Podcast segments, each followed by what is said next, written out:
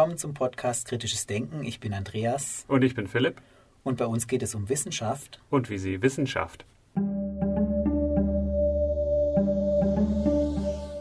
In der heutigen Episode sprechen wir mit einem der profiliertesten deutschen Psychiater, Professor Dr. Matthias Berger. Professor Berger ist ehemaliger ärztlicher Direktor der Klinik für Psychiatrie und Psychotherapie des Universitätsklinikums Freiburg und er ist Gesellschafter und Mitglied im Leitungsgremium des Freiburger Ausbildungsinstitut für Verhaltenstherapie. Professor Berger ist außerdem Autor und auch Herausgeber zahlreicher Bücher, unter anderem auch vieler Lehrbücher. Er war Vorsitzender der Deutschen Gesellschaft für Schlafforschung und Schlafmedizin. Er war Präsident der Deutschen Gesellschaft für Psychiatrie, Psychotherapie und Nervenheilkunde DGPPN. Und seit 2007 ist er Mitglied der Deutschen Akademie der Naturforscher Leopoldina und er ist Vorstandsvorsitzender des Freiburger Bündnis gegen Depressionen. 1986 erhielt Professor Berger den Anna-Monika-Preis für Depressionsforschung. Seine Schwerpunkte liegen in der Depressionsforschung, störungsspezifischen Psychotherapieforschung, Schlafforschung, posttraumatische Stresserkrankungen sowie in der Versorgungs- und Implementierungsforschung. Und jetzt viel Vergnügen beim Interview.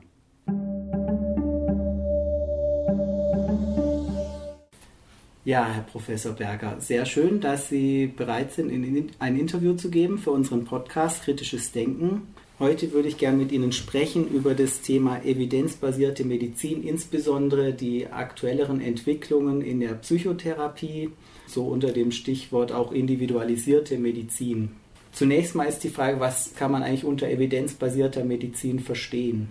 Also evidenzbasierte Medizin hat ja so ihren ihre wirklichen Anfänger in den 80er Jahren durch den äh, englischen Epidemiologen äh, Cochrane, der eben gesagt hat, es muss jetzt mal aufhören, dass die Therapien, die angewendet werden, eigentlich nur auf den Plausibilitäten und den Überzeugungen und klinischen Erfahrungen beruhen derjenigen, die die Therapie anbieten, ohne dass wirklich geklärt ist, ob sie im Hinblick auf Morbidität, Mortalität und Lebensqualität einen wirklichen Fortschritt gegenüber einer Placebo-Behandlung haben. Das war ein extrem einschneidender und wichtiger äh, Schritt in der Medizin und hat zu einer deutlichen Verwissenschaftlichung geführt, hinter die es eigentlich in der allgemeinen Medizin keinen Schritt mehr zurück gibt. Und es heißt, es geht eigentlich um den Schritt von der Eminenzbasierung zur Evidenzbasierung. Im Deutschen hat Evidenz ja eigentlich die ursprüngliche Bedeutung Augenschein, aber es geht gerade um darum, Belege zu finden für die Wirksamkeit von Behandlungen. Das ist so ein Übersetzungsfehler etwas aus dem Englischen, weil dort geht es bei Evidenz um das Belegen. Gute äh, Evidenzen können nicht immer durch randomisiert kontrollierte Studien erworben werden. Das würde einfach ausufernd sein. Außerdem gibt es manche Dinge, die sind so überzeugend oder nicht in Frage zu stellen, dass man dazu keine randomisiert klinischen Studien braucht. Aber wenn, dann sollten die klinischen Erfahrungen wirklich umfassend und kritisch sein und man sollte versuchen, eben zum Beispiel Conflicts of Interest, also eigene Vorteilsnamen, die man durch Anwendung der Therapien hat oder durch Vertretung einer bestimmten Therapie, sollte man ausschließen und sollte auf mögliche konfundierende Variablen achten und äh, Fehlinterpretationsmöglichkeiten und natürlich auch auf Nebenwirkungen. Also es kann nicht alles nur über randomisiert kontrollierte Studien verlaufen, die Ermittlung von Evidenzen, aber das ist auf jeden Fall der Königsweg. Und also genau, randomisiert kontrollierte Studien wäre sozusagen der Goldstandard von der evidenzbasierten Medizin und am liebsten noch Meta-Analysen von möglichst vielen randomisiert kontrollierten Studien zu einer bestimmten Therapieform. Also eine randomisiert kontrollierte Studie bedeutet, ich habe eine bestimmte Behandlungsmethode am einfachsten durchzuführen jetzt bei einem Medikament. Ich habe das Medikament A, ich habe das Medikament B und dann habe ich Personen, die eine bestimmte Krankheit haben, die ich mit diesem Medikament behandeln möchte und verteile diese Personen zufällig auf die beiden Gruppen. Eine Gruppe bekommt das, ein Placebo und eine Gruppe bekommt das Medikament. Und dann wird die Wirksamkeit geprüft, wobei diejenigen, die die Wirksamkeit prüfen, auch nicht wissen, was welcher Patient eingenommen hat. So ist. Und wo Sie völlig recht haben, dass natürlich nicht eine einzige gut durchgeführte, äh, kontrollierte, randomisierte Studie schon bedeutet, dass, es, dass die Therapie wirklich wirksam ist, sondern man braucht eben eine ganze Zahl von entsprechenden äh, Therapiestudien, die dann eben zusammengefasst werden. Und was immer sie untersuchen, immer gibt es auch Studien, die negativ sind. Und oft ist es dann so sieben positiv, drei negativ. Und dann würde man sagen, das reicht als momentane Evidenz, um äh, es als First-Line-Therapie zu empfehlen. Aber äh, eine einzige Studie, eine Schwalbe macht noch keinen Sommer, sodass also solche Zusammenfassungen von mehreren Studien notwendig sind. Und dabei ist eben ein häufiges Problem, ist der Publication Bias, dass oft eben negative Studien nicht publiziert werden und dann kriegt man ein Pseudo-Evidenz durch die Unterschlagung von negativen Studien. Da sind auch die Zeitschriften für verantwortlich, weil es eben relativ schwer ist, negative Studien in guten Journalen zu publizieren, während eben positive Ergebnisse viel Aufmerksamkeit auf sich ziehen und leichter publiziert werden. Und wenn ich vor allen Dingen eben auch eine Hypothese habe zu Beginn meiner Studie und diese Hypothese wird nicht bestätigt, dann ist es eben auch leider Gottes äh, menschlich, allzu menschlich, dann das lieber zu unterschlagen. Vor allen Dingen, wenn ich damit eben auch noch mit äh, finanzielle Vorteile damit verbunden sind, die ich dadurch verliere. Also man geht in der Regel davon aus, dass mindestens ein Viertel aller randomisiert kontrollierten Studien in ihrem Ergebnis nicht publiziert werden. Und deswegen versucht man jetzt durch Studienregister, wo alle Studien erfasst werden, die in Ethikkommissionen beantragt werden, diesem Phänomen des Publication Bias ne, ein Stück entgegenzuwirken. Aber das war ein großes Problem, das lange Zeit nicht wirklich erkannt wurde. Ja, und weil gerade auch eigentlich ein negatives Resultat auch sehr wichtig oder relevant ist, genauso wie ein positives Resultat. Das ist ja genauso entscheidend für den Wissenszugewinn. Und natürlich gibt es wissensexterne Faktoren, Interessen der Forscher, ihre Hypothesen bestätigt zu sehen. Einerseits ideell, aber auch materiell teilweise, wenn ich gerade bei Medikamentenstudien ist sicher auch nochmal der Anreiz besonders hoch, dass man ein positives Resultat erzielt für die entsprechenden Pharmafirmen. Ja, überall, in jedem Bereich ist eben, wenn ich eine bestimmte Hypothese habe oder wenn ich eine Theorie entwickelt habe oder eine Vermutung habe und mich damit eben an die Öffentlichkeit wage, mich damit identifiziere und dann kommt am Ende heraus durch meine Studie, dass durch Daten nicht gestützt, gestützt wird, dann ist das Risiko ziemlich groß, dass ich es entweder nicht publiziere oder so, so, so lange rumrechne, und alle Möglichkeiten der Datenanalyse äh, nutze, bis irgendwann dann doch irgendwas rauskommt, was so schwach signifikant ist. Aber der eigentliche, die Hauptfragestellung ist negativ, aber dann wird oft eben so lange gemacht, dass es dann doch irgendwie so eine Neben-, eine Zweitfrage oder eine Zweit- oder Dritthypothese äh, sich bestätigt und das wird dann publiziert. Das ist auch eine große Unsitte der eben entgegengesetzt wird, dass man in den Studienprotokollen inzwischen, gerade wenn sie für alle einsichtig sind, von Beginn an durch die Studienregister man eben ganz klar sagen muss, welches die Hauptfragestellung, welches die Haupthypothese ist und damit eben dieser Manipulation durch Rumrechnen und Machen und Tun letztlich irgendwie doch was Positives rauszukriegen. Also die evidenzbasierte Medizin ist alles andere als gänzlich unproblematisch und fehlerfrei, aber sie ist auf jeden Fall besser, als wenn, wie Sie so schön gesagt haben, eine Eminenz sagt, bei dieser Art von Störung sage ich, muss man so vorgehen. Und das, das haben ist, wir schon immer so gemacht. Das haben wir immer gemacht und ich und habe immer sehr gute Erfahrungen damit Meine persönliche Erfahrung ist damit sehr gut. Genau. Ja. Und es ist ein wichtiger Punkt, was Sie ansprechen bei Studien, dass eben oft dann auch die Ergebnisparameter, die ich messe, dann im Verlauf geändert werden, weil ich feststelle, aha, wo ich gedacht habe, äh, die Patienten sind nachher weniger depressiv, zeigt sich vielleicht nicht. Jetzt gucke ich mal im Bereich Lebensqualität, hat sich irgendwas äh, an der Suizidrate geändert und dann prüfe ich meine Daten und fische dann die Sachen raus, die vielleicht dann das Ergebnis bringen, was meine Hypothese stützt, dass die Intervention vielleicht doch erfolgreich mhm. war.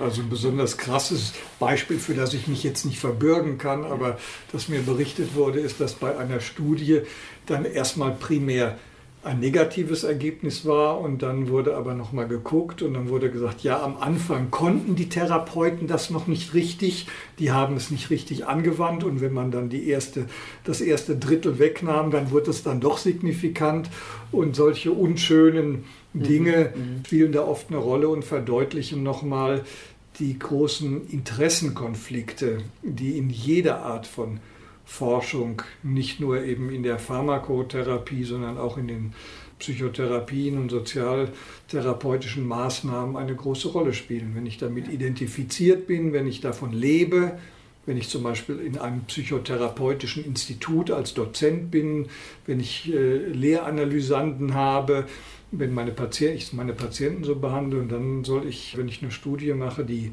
Größe haben und die Stärke zu sagen, hm, es ist negativ und andere Studien sind auch negativ und ich muss umschwenken. Ich muss meine Ausrichtung verändern, kostet Kraft und die hat nicht jeder. Und in der Psychotherapie hat die evidenzbasierte Medizin große Schritte getan zeitweise. Da gab es ja recht positive Entwicklungen auch im Bereich der evidenzbasierten Medizin. Gut, also die ist natürlich dann irgendwann auch da mal angekommen. In der Psychiatrie war es relativ früh natürlich schon auch durch die Pharmaindustrie, die Geldgeber, dass in der Psychopharmaka-Forschung die Kriterien randomisiert kontrollierter Studien angewandt wurden. Da ist ja auch schon dann ziemlich intensiv darauf geschaut worden, wie die Interessen, die finanziellen Interessenkonflikte dabei sind. Dann hat man da vor über zehn Jahren diesen Publication Bias herausgefunden, dass Pharmafirmen eben Studien nicht publizieren. Da gab es ein Medikament, das ist, wird im Moment von den Kassen gar nicht mehr bezahlt, Edronax, ein Noradrenalin-Wiederaufnahmehemmer. Und da gab es äh, zehn Studien und ich glaube, acht waren negativ, die wurden nicht publiziert, zwei wurden publiziert und damit bekam die Firma bei der FDA die Zulassung. Das ist natürlich extrem, extrem ärgerlich und die Patienten werden ja mehr oder weniger betrogen und die Therapeuten auch. Die verordnen dann die Medikamente, glauben daran und sind davon überzeugt, evidenzbasierte Behandlung den Patienten zu empfehlen und durchzuführen. Und in Wirklichkeit sind sie gemeinsam mit den Patienten das Opfer von finanziellen Interessenkonflikten, die zu dieser Fehleinschätzung eben dann auch der FDA führen. Also die hat das inzwischen auch verändert, aber im Endeffekt ist das ein wirklich großes Problem, was aber eben in der Psychotherapie fast genauso der Fall ist. Und sozusagen im Nachhinein aber auch wieder so eine Zulassung oder Leitlinien zu verändern, ist ja auch wieder schwierig. Ich denke auch so vom Einfluss her, es gab ein Cochrane Review 2014 zu den Antidepressiva, den modernen SSRIs oder auch von Kirsch 1998 äh, schon ein Review, der eigentlich beide zu ähnlichen Ergebnissen kommen, ähm, die sagen, dass 75 Prozent des Medikamenteneffekts auch durch Placebo erreicht werden. Das, was man ursprünglich dachte, an positiver Wirkung gar nicht so nachweisbar ist, wie wir das gerne gehabt hätten. Ja, das kommt äh, vor allen Dingen durch den extrem starken Placebo-Effekt bei leichten Depressionen. Da ist der Placebo-Effekt so hoch, dass alles, auch Psychotherapie, nichts sich wirklich signifikant gegenüber Placebo abhebt oder einer Wartegruppe oder, oder irgendeiner banalen Zuwendung. Und das ist das, ich meine, das ist eine total banale Feststellung von Kirsch gewesen. Das ist eben nur so ja. hoch gejubelt worden, weil es eben in Verbindung mit der zutreffenden Kritik publiziert wurde, im, im selben Jahr, meine ich, in einem hochkarätigen Journal des, Publika äh, des Publication Bias. Das hat auch Kirsch rausgefunden. Die haben eben recherchiert und die Firmen angeschrieben. Und das zusammen war dann eben so eine maligne Melange, die sie aber für Psychotherapie ganz genauso machen können. Ja. Ist überhaupt kein Unterschied. Ja, ist gar kein ja. Unterschied. Auch die Interessenkonflikte, es gibt auch ungefähr einen 25-prozentigen Publication Bias und auch Psychotherapie wirkt vor allen Dingen bei schweren Formen der Erkrankung, aber nicht bei leichten oder sie wirkt bei leichten, aber das kann man eben auch einfacher haben als zum Beispiel eine Richtlinienpsychotherapie. Ja. Das heißt, da, da wäre nochmal die Selektion, welche Studienpopulationen werden betrachtet. Und bei den Depressionen ist es einfach leichte Formen zu behandeln, weil man da immer einen Effekt erzielt, mehr oder weniger egal, was man macht. Genau, also der einzige Unterschied zwischen Medikamenten oder die einzigen zwei Unterschiede zwischen Medikamenten und Psychotherapie ist, dass wenn Psychotherapie oder Medikamente wirken, der Wirkeintritt viel schneller ist bei Medikamenten als bei Psychotherapie. Während man bei Medikamenten so von zwei, drei Wochen bei Respondern ausgehen kann, braucht man bei Psychotherapie in der Regel sechs bis acht Wochen bei Respondern. Das wird leider Gottes auch den Patienten selten gesagt. Und das andere ist eben, dass das Medikament ja nur so lange wirkt, wie es wie gegeben wird. Und in dem Moment, wenn man es absetzt, dann sind die Patienten nicht mehr vor Rückfällen geschützt, während eben man durch Psychotherapie oft so einen, einen, einen anhaltenden, nachhaltigen Effekt hat. Und manchmal gibt es das sogar bei manchen Störungen, dass sogar der Effekt erst nach einer ganzen Zeit auftritt. Also zum, wir haben zum Beispiel mal so eine Therapie gemacht bei Patienten, die eine posttraumatische Belastungsstörung nach einem Auto bei Wege- und Arbeitsunfällen hatten, mit so einer Kurzintervention. Und da sah man den Effekt erst richtig nach einem Jahr. Also so ein Sleeper-Effekt mhm. quasi. Mhm. Das ist eben, weil die Patienten etwas lernen, was sie eben jetzt in der Zeit danach kontinuierlich anwenden können. Und deswegen brauchen die Patienten oft so eine längere Anwendungszeit des der erlernten Strategien, der erlernten Verhaltensstrategien, um wirklich davon zu profitieren. Und das ist natürlich ein Riesenvorteil gegenüber einer medikamentösen Behandlung, die, wenn sie hilft, in der akuten Phase hilft, aber nicht davor, wenn es abgesetzt wird, ob man in einem oder zwei Jahren wieder krank wird. Ja, wo auch oft noch eben Langzeitdaten fehlen oder zumindest wünschenswert wären, gerade für viele Interventionen, wie Sie jetzt auch beschreiben, auch für Psychotherapie grundsätzlich, was erreichen wir auf die lange Sicht, wenn man sich die Invaliditätsraten in den modernen Industrieländern aufgrund psychischer Erkrankungen anschaut, dann fragt man sich schon, was machen wir falsch ja. oder ähm, woran hängt es? Ja, also gute Journale nehmen eigentlich in der Regel inzwischen nur noch Publikationen an, die mindestens eine Einjahreskatamnese haben, weil alles andere ist irgendwie mehr oder weniger ja. äh, nicht besonders hilfreich, weil eben dann so viel Placebo-Effekt kommt und situative Entlastung und Zuwendung. Und wichtig ist eben, wie sieht es nach einem Jahr aus und psychische ja, Erkrankungen. Oft sind es ja auch langfristige Verläufe. Ich würde ja auch gern wissen, wie ist es nach 10 und nach 20 Jahren oder noch länger. Ja, aber das ist, da ist oft das Problem, dass dann so viel passiert in der Zwischenzeit an, an intervenierenden variablen Faktoren, dass man dann gar nicht mehr weiß, äh, hat das jetzt, war das bedeutungsvoll oder nicht. Aber zumindest mal ein, zwei Jahre, würde ich sagen, sind sinnvolle Katamnese. Schon bei drei Jahren wird schon, aus unseren Daten wird schon irgendwie ein bisschen kritisch. Dann weiß man schon wieder nicht, sind Stellenverlust, Ehekrisen, Krankheiten von Kindern und, und, und, und, und. Ja, aber sind, ich denke, es sind ja auch Faktoren, die in, in den kürzeren Studien auch eine Rolle spielen. Auch wenn ich ein halbes Jahr eine Behandlung durchführe, kann jemand ja auch den Job verlieren oder ja, eine neue ist, Stelle antreten. Ja, aber. Sie unterschätzen die Bedeutung von Zeit je länger was ist, desto, desto mehr kann passieren. Aber das mittelt sich ja auch wieder über eine Gruppe hinweg aus. Also zumindest jetzt gerade bei Medikamenten, finde ich, stellt sich schon auch oft die Frage, was für langfristige Effekte hat es jetzt auch neurobiologisch oder ich glaube, da, da weiß man noch nicht so viel, was passiert eigentlich dann über die lange Frist.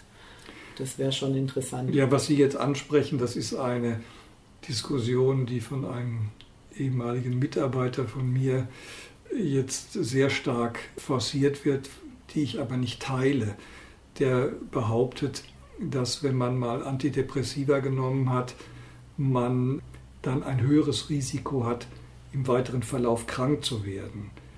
Das, das einzige Medikament, wo das mal wirklich überzeugend gezeigt wurde, ist Lithium. Da ist es so, wenn man längere Zeit Lithium genommen hat und setzt das relativ rasch ein paar Wochen ab, dann ist das Risiko, wieder depressiv zu werden, deutlich höher, als es in der Zeit vorher war. Ob das bei Antidepressiva der Fall ist, das weiß ehrlich gesagt kein Mensch. Das weiß man einfach nicht. Und wenn man das behauptet, dann hat man auch schon wieder Angst, dass da irgendwelche Interessenkonflikte mit einer Rolle spielen. Das zu untersuchen ist auf jeden Fall und immer wieder zu untersuchen ist sinnvoll, aber es gibt natürlich auch Langzeitkatamnesen nach antidepressiva Einnahmen, aber die haben bisher auch bei Angsterkrankungen, die haben aber bisher entsprechende Hinweise nicht gegeben. Mhm. Aber bei Medikamenten und bei Psychotherapie sind Katamnesestudien sehr notwendig und sinnvoll. So in der Psychotherapie gibt es eben auch kritische Entwicklungen. Es wurden ja viele ähm, Interventionen für spezifische Störungsbilder entwickelt, wo dann auch randomisiert kontrollierte Studien durchgeführt worden sind und jetzt auch im Zuge so von einer Individualisierung von Psychotherapie, dass dann auch neuere therapeutische Interventionen so als breiten Therapie für verschiedene Störungsbilder Einsatz finden, was ja auch eine kritische Entwicklung sein könnte. Genau, also ich glaube, es gibt natürlich Probleme in dem Moment, wenn man von einem ideografischen, also auf den einzelnen Patienten gerichteten Psychotherapie überwechselt auf eine sogenannte nomothetische Sichtweise, also dass Patienten mit einer sogenannten melancholischen oder endogenen Depression, die gleichen sich oft wie eineige Zwillinge, auch wenn sie vollkommen andere Menschen waren und wenn sie wieder gesund sind, sind sie wieder völlig andere Menschen. Aber im Zustand der Erkrankung sind zum Beispiel schwer depressive oder essgestörte Patienten oder zwangsgestörte Patienten werden sich durch die Symptomatik sehr ähnlich. Und deswegen macht es eigentlich Sinn, auf diese Krankheitscharakteristika zu schauen, um den Patienten adäquat zu helfen und nicht nur auf die individuelle Person. Und das, dieser Sprung vom Ideografischen zum Nomothetischen, der hat erstmal überhaupt randomisiert kontrollierte Studien möglich gemacht, indem man eben eine Gruppe nahm, die die Diagnosekriterien einer Zwangserkrankung erfüllen. Und dann konnte man eben sagen, man macht eben eine ganz einfache Zuwendung, man macht Verhaltenstherapie, man macht Tiefenpsychologie, man macht, weiß ich was, man gibt Medikamente und randomisiert zugeteilt und dann schaut man, was ist besser. Und diese Studien sind äußerst aufwendig. Ne, also um ein Medikament zu entwickeln, braucht man unglaubliche Mengen Geld. Ich glaube, es geht, wenn ich mich richtig erinnere, um Milliarden. Um eine Psychotherapie zu entwickeln, geht es um Hunderttausende, vielleicht ja, eine Million würde ich mal sagen. Und es gab bisher lange Zeit überhaupt keine Förderung, um das zu machen. Ich war am Max-Planck-Institut, da lebte man im äh, wissenschaftlichen Schlaraffenland, da konnte man solche kleineren Studien machen. Und es hat lange gedauert, bis ja, die Regierung, die Gesellschaft, die Wissenschaftsförderer begriffen haben, wenn man Psychotherapieforschung haben will, dann muss man auch wirklich hier intensiv finanzieren, um das zu ermöglichen. Das heißt, um eine gute Psychotherapiestudie durchzuführen, die einen Sinn, die einen wirklich bedeutungsvollen Unterschied zwischen zwei Psychotherapieformen nachweist, braucht man ungefähr 520 Patienten. Und 520 Patienten zu rekrutieren, kann man nur in Multicenter-Studien machen. Ist ein Riesenaufwand.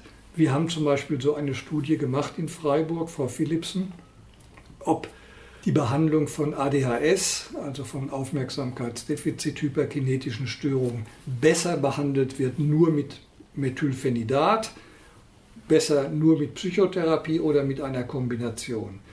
Diese ganze Studie da muss man genau vorgehen wie bei Medikamenten, Phase 1, 2, 3, 4. Erstmal eine Therapie entwickeln, dann in kleinen Studien überhaupt die Machbarkeit überprüfen, dann in kleinen offenen Studien belegen, ob es wirkt und dann eine größere randomisiert kontrolliert. Es hat, ich glaube, neun Jahre gedauert, bis das Ergebnis da war. Und was war das Ergebnis? Methylphenidat ist viel besser als Psychotherapie.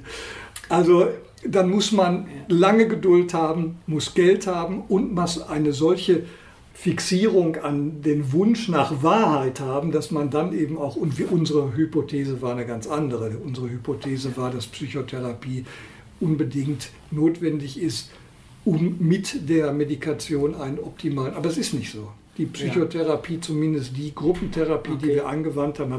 Also neun Jahre Aha. Arbeit, ne, während man im Labor 40 gute Studien publizieren kann, muss ein klinischer Forscher neun Jahre arbeiten, bis er vielleicht drei oder vier gute Studien hat. Es kostet viel Geld, es ist anstrengend, es ist nicht unbedingt karriereförderlich. Und deswegen, und dann ist es eben so, dann hat man, inzwischen haben wir tolle, tolle störungsspezifische Psychotherapien zu sehr vielen Krankheitsbildern, aber die verlangen von den Therapeuten eben sehr viel. Erstens, ich muss verschiedene neue Dinge lernen. Ich kann mich nicht auf das verlassen, was ich mal vor 20 Jahren gelernt habe, sondern ich muss zum Beispiel dialektisch-behaviorale Therapie für Borderline-Störungen lernen. Ich muss für chronische Depressionen CBESP lernen. Ich muss eine bestimmte Form von Psychotherapie für Alkoholismus lernen und so weiter und so weiter. Das ist also verlangt sehr viel Weiterbildung, Fortbildung ja, wie ein Chirurg eben auch ständig sich, muss auch der Psychotherapeut lernen, dass er sich nicht darauf verlassen kann, was er einmal während seiner Ausbildung gelernt hat, sondern ein kontinuierlich Lernender sein. Und das Zweite ist, dass ich mich beschränken muss. Ich kann einfach nicht ein kompetenter Therapeut des gesamten Spektrums psychischer Erkrankungen sein. Und das war der, die, die, der, Groß, der Größenschwindel der Schulen, ja, die immer gesagt hat, man kann mit der Schule alles behandeln. Ja, ob es jetzt, ob es jetzt äh, Psychoanalyse ist oder Verhaltenstherapie oder systemische Therapie oder Gestalttherapie. Und das ist einfach absurd. Ja, sondern es muss im Endeffekt darauf sein, dass auch der Psychotherapeut sagt, ich habe vier, fünf Störungen, da bin ich sehr, sehr gut, die behandle ich. Andere kann ich Diagnostik machen, kann leichtere Fälle behandeln, aber ich kann nicht überall schwere. Und diese Bescheidung, ja, und Begrenzung fällt auch sehr schwer. Und deswegen war, wurde plötzlich irgendwie so gesehen, oh, die evidenzbasierte Medizin, die hat ja auch Nachteile. Es gibt 100 ICD-Störungen, die sind oft Komorbidität, äh, komorbide, da kann ich das gar nicht ermitteln, dann kann ich nicht so viele Störungen behandeln und dann kommt ja eventuell auch das Individuum zu kurz. Und deswegen war plötzlich so eine Begeisterung da, ja, dann müssen wir eben wieder mehr uns auf das Individuum richten und müssen eine individualisierte Therapie machen. Und dann, und im Moment öffnet das eben allem wieder der dunklen Zeit der vorevidenzbasierten Psychotherapie Tür und Tor und ich bin darüber sehr beunruhigt. Also es gibt zum Beispiel, ich sage Ihnen ein Beispiel, es gibt ein Verfahren für posttraumatische Belastungsstörung EMDR, das aber nur da belegt. Die Vertreter bieten das für alles an. Schreiben Bücher, man könnte das mit allem machen. Mit Depressionen, mit Angst, mit allem könnte man, mit Sucht kann man alles mit EMDR machen. Wir haben in Deutschland interpersonelle Psychotherapie eingeführt, ein Verfahren, das ist ausschließlich bei akuten Depressionen belegt und noch so eine einzige, aber nicht besonders tolle Studie bei Bulimien. Es gibt ein Buch, das, dafür wird geworben, IPT für alle Störungen wo interpersonell problematische Situationen. Und jetzt werden auch wieder alte Therapien hervorgeholt und als Alleskönner für alles angeboten. Da jubilieren natürlich die, die nicht lernen wollen, die irgendwann was gelernt haben. Ja, sehen Sie mal, ich habe Gestalttherapie gelernt, ist ja doch oft ist ja individualisiert, wird ja, alles ist plötzlich, dann kommt katatymes Bilderleben, wird bald wieder kommen und äh, Transaktionsanalyse und es gab früher 300 Formen von Psychotherapie als Schulen, die irgendwie angeboten werden. Und wenn wir da wieder hinkommen, dann ist die ganze Psychotherapie wieder jenseits der wissenschaftlichen Medizin und ist auf dem Standard von ja, Eminenzbasierung oder was ich was, Homöopathie oder ähnlichem, ohne jeden wissenschaftlichen Hintergrund und ich finde das äußerst bedrohlich. Das ist beunruhigend. Und so, aber Argumente, die jetzt angeführt werden, zu sagen, im Grunde eben, Psychotherapie hat so viele unspezifische Wirkfaktoren wie die therapeutische Beziehung, die erklärt ja sowieso einen Großteil des therapeutischen Effekts. Das ist ja schon wieder widerlegt durch die Internettherapien. Okay. Dass das ja offenbar nicht so bedeutungsvoll sein kann. Äh, also, ist natürlich auch immer schwierig, was und, versteht man unter Beziehung, wie misst man das und wie ja. klärt man diese Varianzen auf. Ne? Also ja. ich denke auch immer, es ist schwierig zu behaupten, so und so viel von einem Effekt wird da und dort durch bedingt, weil es ja auch immer ein Problem dessen ist, wie erfasse ich die einzelnen Faktoren, wie messe ich das und was ich dann reinstecke in die Analyse, da kommt dann auch entsprechend nachher was raus. Aber Sie sehen, es ist eine wirklich äh, bedrohliche Situation und diejenigen, die Vertreter dieser anti-evidenzbasierten Medizin, ich meine, es gibt für die Psychoanalyse so gut wie gar keine Evidenzen, so gut wie gar keine. Und äh, die Analytiker schätzen natürlich den Begriff der personalisierten Medizin, ja, wo äh, der mit Psychotherapie gar nichts zu tun hat, der ja aus der eigentlich aus der Onkologie kommt und durch die äh, auf dem Boden der genetischen Charakterisierung von Tumorzellen oder Biomarkern entsteht. Aber dieses Wort personalisiert, das ist irgendwie im Moment so ein Zauberwort. Und es gibt ein Buch von zwei Analytikern oder Tiefenpsychologen, die nennen, die schreiben dann eben ärztliche Psychotherapie. Ich glaube, das heißt vier Ebenen der personalisierten Medizin und in dem ganzen Buch steht ein einziger Satz darüber, über personalisierte Medizin. Und zwar der Satz der, des Ethikrates, ne, des deutschen Ethikrates, der gesagt hat, dass man kann nicht eine personalisierte Medizin machen, nur über die biologische Charakterisierung. Es gibt genauso auch Psychomarker und Soziomarker, wie es Biomarker gibt. Und nur die gesamte Einbeziehung der Person kann man überhaupt ernsthaft als personalisierte, sonst müsste man stratifizierende Medizin sagen, aber nicht eben personalisierte. Und der einzige Satz wird da zitiert, dass eigentlich nur die ärztliche Psychotherapie personalisierte Medizin ist und wunderbar, weil sie alles berücksichtigt, die Psyche und die, das, dieses soziale Umfeld und die Biologie. Und das war's. Also es ist irgendwie im Moment eine richtig kritische, beunruhigende Situation, die eigentlich mit der vierten, sogenannten vierten Welle der Verhaltenstherapie angefangen hat. Und äh, da war eben alles so plötzlich, da kamen so viele Therapien auf einen Schlag, die interessant schienen, ja, wie früher, für die es aber keine Evidenzen gab. Und man wollte gerne die Verhaltenstherapeuten vor allen Dingen, die wollten gerne mal wieder was Neues lernen und haben sich darauf gestürzt. Und dann haben die, die Gruppe der Psychotherapeuten, die eigentlich die größte Affinität haben zur evidenzbasierten Medizin, die waren diejenigen eigentlich, die es ins Wanken gebracht haben.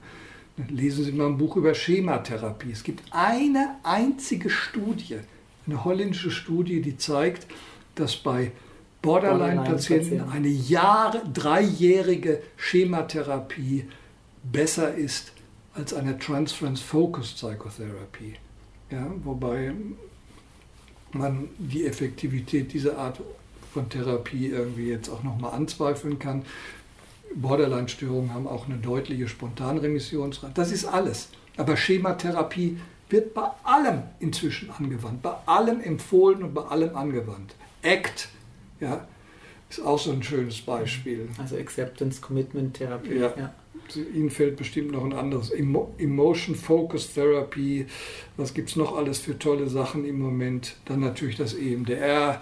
Dann Compassion Therapy. Compassion ja. Focus Therapy. Also eine Welle nach der anderen ohne ernsthafte Evidenzen, aber eben genauso interessant wie früher Psychodrama oder katatymes Bild erleben, auch interessant. Habe ich auch mal gemacht. In meiner Jugend habe ich auch solche Ausbildungen. War irgendwie interessant, war unterhaltsam, aber hat mit Evidenzen und dem Nachweis etwas zu tun, was nachgewiesenerweise Morbidität, Mortalität und Lebensqualität verbessert, gar nichts zu tun. Also wieder eminenzbasierte Psychotherapie, die hier droht und wo man wirklich aufpassen muss, dass man von der Welle nicht überspült wird und die kritische Distanz dazu behält. Und ähm, eben, es hat ja auch Risiken, eben nicht evidenzbasierte Medizin durchzuführen. Das sind ja enorme Risiken. Gerade in der Psychiatrie denke ich zurück an die Lobotomie, die ja durchgeführt worden ist bei Zehntausenden von Patienten, wo im Gehirn Nervenbahnen zerstört wurden, weil ein paar Ärzte gefunden haben, das ist eine gute Methode, um Patienten zu beruhigen. Und das ja gut, hat ja Sie, vielen Sie, Menschen großen Schaden zugefügt. Ja gut, Sie müssen gar nicht auf so brutale Sachen äh, und so lang zurückliegende zurückgreifen. Debriefing zum Beispiel ja. bei Post-Traumatic Stress Disorder als, als Prävention ist, würde als Medikament sofort vom Markt genommen. Ist eindeutig schädlich. Ja, und, und ist jahrelang propagiert worden und Massen von Psychotraumatologen haben sich mit Debriefing beschäftigt und weil es eben einfach nicht auf ihre, seine Effektivität äh, geprüft wurde. Und Debriefing ist, wenn man direkt nach einem traumatischen Ereignis praktisch mit den Betroffenen äh, diese Situation nachbespricht. Und das, ja, ja. dafür gibt es eben keine Evidenz, sondern das ist Im eher Gegenteil. ungünstig. Ne? Im Gegenteil. Es gibt inzwischen ja. Befunde, dass wenn man an einem Debriefing teilgenommen hat, die Chance, dass man nach einem Jahr eine posttraumatische Belastungsstörung hat, größer ist. Genau, und deshalb ist es das ist auch nochmal ein wichtiger Punkt. Forschung ist wichtig und auch wenn randomisiert kontrollierte Studien und überhaupt größere Studien aufwendig, schwierig sind, nicht leicht durchzuführen, auch viel wissenschaftlichen Geist brauchen, auch sich selber zu korrigieren oder auch seine Meinung zu ändern. Trotzdem kommen wir nicht anders voran, um Therapien zu verbessern. Okay, gut.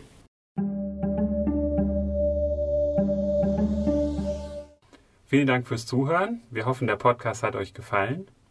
Dann empfehlt uns weiter, liked uns auf Facebook, folgt uns auf Twitter. Für Rückmeldungen oder Kritik und Korrekturen schreibt uns einfach eine E-Mail oder benutzt die Kommentarfunktion. Möglichkeiten, den Podcast zu unterstützen, findet ihr auf der Homepage.